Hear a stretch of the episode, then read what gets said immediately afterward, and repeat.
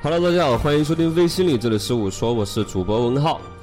不知道大家还记不记得两年前方舟子和韩寒的 PK 事件？就是方舟子他质疑韩寒所有的文章都是经过别人的代笔，他就质疑韩寒是一个假作者。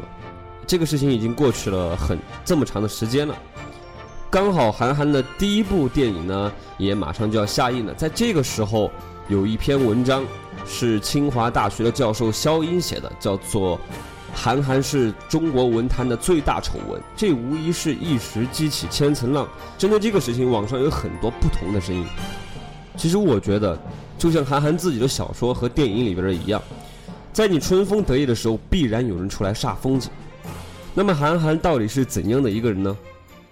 在他三十二岁的时候，就已经完成了自己的三个梦想：写作、赛车和拍电影。他说他其实还有。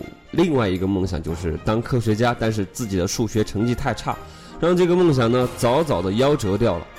如果不是新概念作文大赛，十七岁的韩寒或许会贴着差生的标签，考个不太好的大学，靠着一笔笔并不丰厚的稿费延续他的作家梦。跟赛车呢和电影都遥遥无期，就像很多同龄的作者一样。不过剧情并非如此。在北京漂了几年之后，韩寒加入了上海的一支车队，逐渐成长为年度车手冠军。在写作的路上，他靠着针砭时弊的杂文赢得了巨大的声誉，作品呢也十分的畅销。然而，就像韩寒自己的电影里边的一样，哈，你当一个人在春风得意的时候，当你站在山顶的时候，必然有人出来扇你的嘴巴。二零一二年，一场翻韩大战让数学能力不好的他焦头烂额。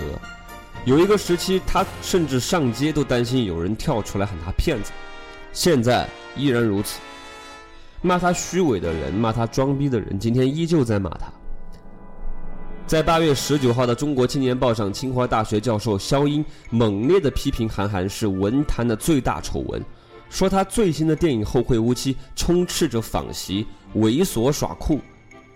听过太多这样的骂声，韩寒已经不愿意回应了。大家也可以去韩寒的微博看一下，他他对这个事情没有任何的一个回应。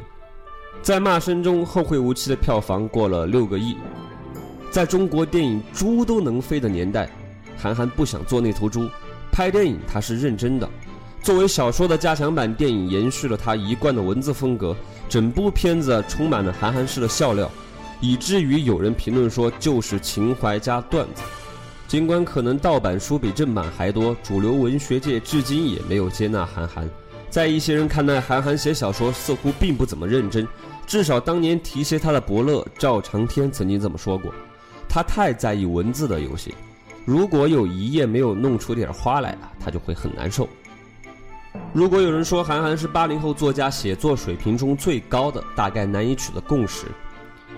但就人品评论的复杂性而言，又有谁能够超过他呢？爱他的人爱到不离不弃，恨他的人恨到骨髓之中。在严重分化的两大阵营中间，韩寒说：“我是一个非常遵循自己内心想法的人。”今天的韩寒到底是怎样的一个人呢？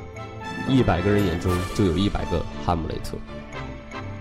好了，今天的节目就到这里。如果你喜欢我们的节目，可以在苹果或安卓商店搜索微信里下载手机 APP。